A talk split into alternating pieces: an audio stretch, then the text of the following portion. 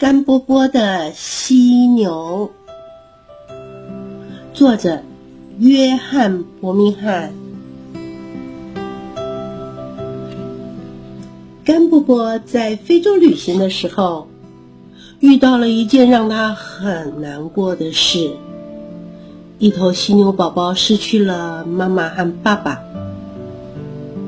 有人割下了他们头上的角。干伯伯知道犀牛宝宝需要喝奶，干伯伯有些牛奶，但是不够喂饱一头犀牛。他设法从住在沙漠的贝都因人那儿买，买了很多的骆驼奶，但是仍然不够。干伯伯连夜开车赶路，因为白天实在太热了。他对犀牛说。哦，我就叫你查理吧。干波波和查理到了港口，就直接把车开上了船。他们两个实在太累了，一下子就睡着了。第二天早上，干波波为犀牛取得了好多好多的牛奶和一大堆的莴苣。终于。干波波回到了自己的家，一趟路下来，干波波已经发现要帮查理找到足够的食物非常的困难，因为他长得太快了。干波波决定带查理去学校和小朋友们见面。他告诉老师和小朋友，查理需要更多的食物。有个男孩说，犀牛可以替环境清洁处工作。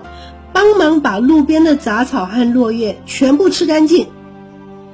哎，干波波觉得这真是个好主意。环境清洁处给查理一件特别的背心，让他穿着在路边工作。查理很喜欢他的背心，也很爱吃草。他们还帮查理做了一个警告标识，牌子上写着：“注意。”牛工作中，每年暑期班的小朋友都会到海边搭船旅行，大家都非常期待这个活动。但是今年遇到了大塞车，巴士在路上动弹不得，大伙儿担心赶不上船。如果查理在这儿就好了，他可以载我们。看看看，查理来了！小朋友全都下了车。爬到了查理的背上，查理不必走马路，他冲过了矮树林，直奔海边。到达海滩的时候，船已经开走了。查理没有停下来，他跑进了水里，游到了船边。小朋友全都爬上了船，大喊着：“查理万岁！”查理也是一头好犀牛。他喜欢他的工作，也喜欢跟甘波波住在一起。有的时候，查理也会调皮的，在烂泥浆里打滚，或者趁着大家不注意的时候，偷偷的把花给吃掉。温柔的巨兽，犀牛苏丹。一九七五年，一头出生在苏丹的北白犀牛被人类猎捕了。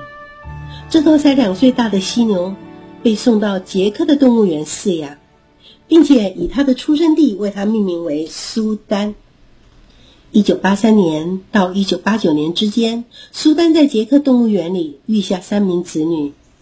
在远东及中东，犀牛角被视为珍贵的灵药。也是珍贵的工艺饰品的材料。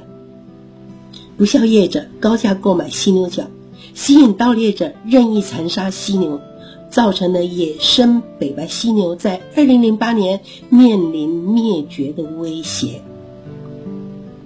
二零零九年，基由动物存续的最后机会繁殖计划，苏丹和二十岁的女儿纳金，以及九岁的孙女儿。法图以及另外一头雄性的白犀牛被送到肯亚奥佩杰塔自然保护区生活。可惜，繁殖的计划进行的并不顺利。那头雄犀牛在二零一四年去世了。苏丹成为世界硕果仅存的雄性北白犀牛，是北白犀牛繁衍后代的唯一希望。园区特别组成四十人团队，二十四小时全副武装，守护当时已经高龄四十岁的苏丹。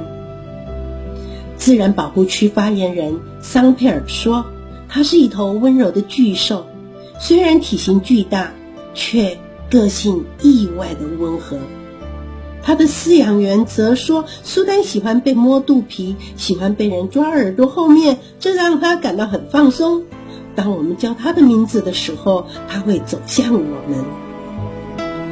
二零一八年三月十九日，四十五岁的苏丹因为衰老和多种的感染，状况显著恶化之后，兽医团队决定对他执行安乐死。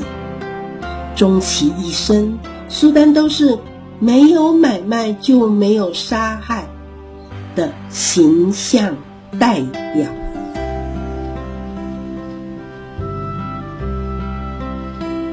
这个故事就说完了。